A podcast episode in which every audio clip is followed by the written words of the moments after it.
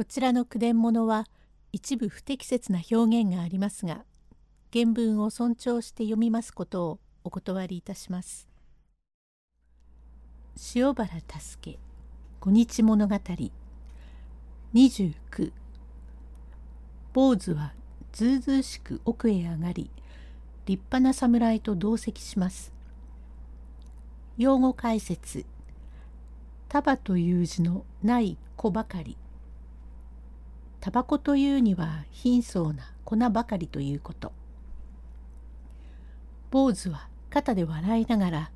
「ここにいちゃ悪いってえのか」98邪魔になるから悪いというのだよ。そうかここで悪けりゃ奥へ行って待ちやしょう。と立ちますからお花がそのたもとを押さえて「もし奥にはお屋敷のお客様がおいででございます」と止めるのを鼻にもかけずそのたもとを払って奥へつかつかふんごんでどっかりあぐらをかいてと見ると誰かいる。なるほど人がいる嘘じゃねえとよくよくその人を見ますと五十四五とも見ゆる立派な侍が意義を正しく座っておるのでさすがの坊主もぞっとはいたしましたが弱みを見せてはいけねえと存じましたからずぶずぶしく度胸を据えて腰からタバコ入れを抜き出しまして「ごめんね」と言いながら侍の前にある火鉢をぐっと引き寄せましてヤニだらけのキセルを出し束という字のない子ばかりを眼首へ詰めて火を移しパクリパクリふかしながら天井を見ておった。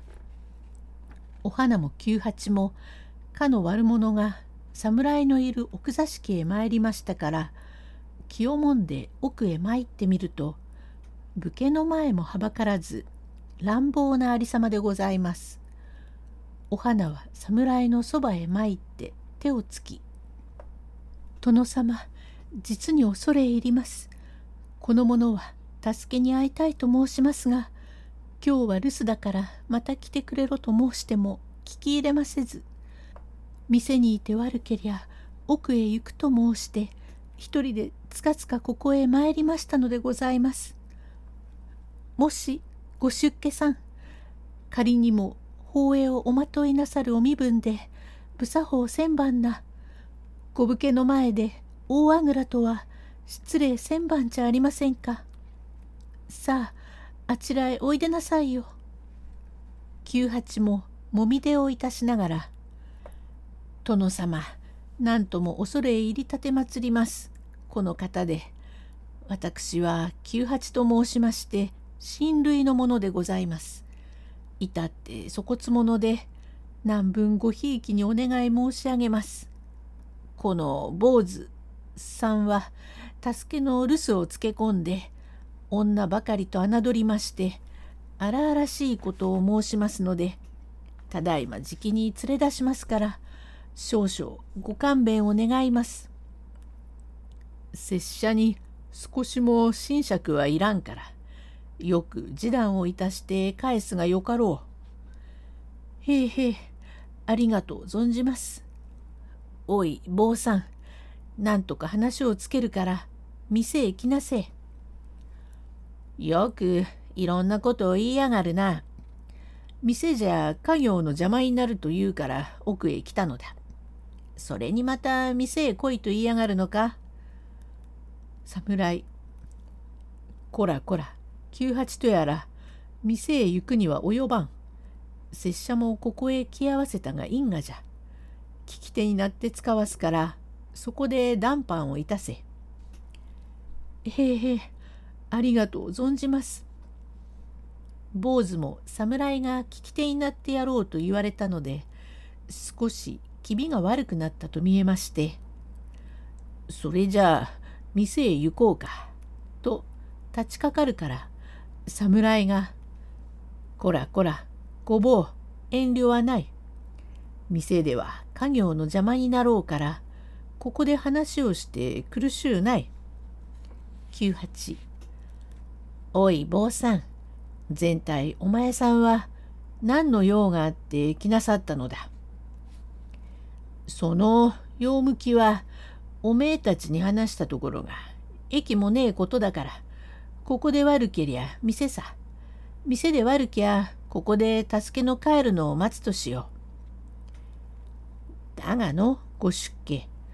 わしは助けの家内ここにいるお花の親だ。助けは留守がちでその留守中は万事わしが引き受けているからたとえ金銭のことでも多分のことはいかんが少々のことなら取り計らいのできんことはない。話してみなさい。そう初めからおめえが切って出りゃとうに話はできたのだ。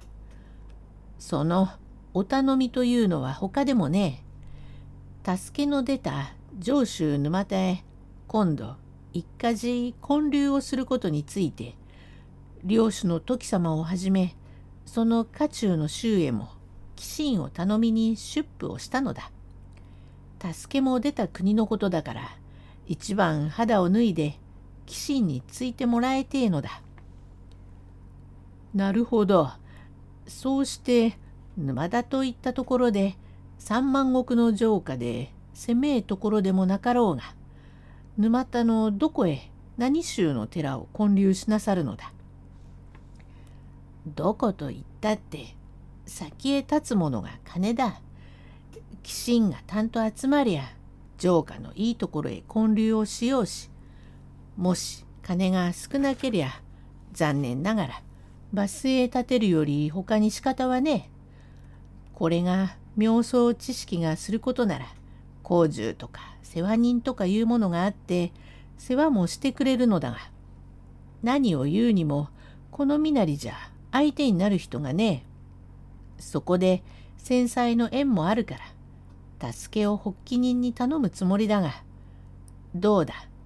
おめえじゃ裁きがつくめえ。30へ続く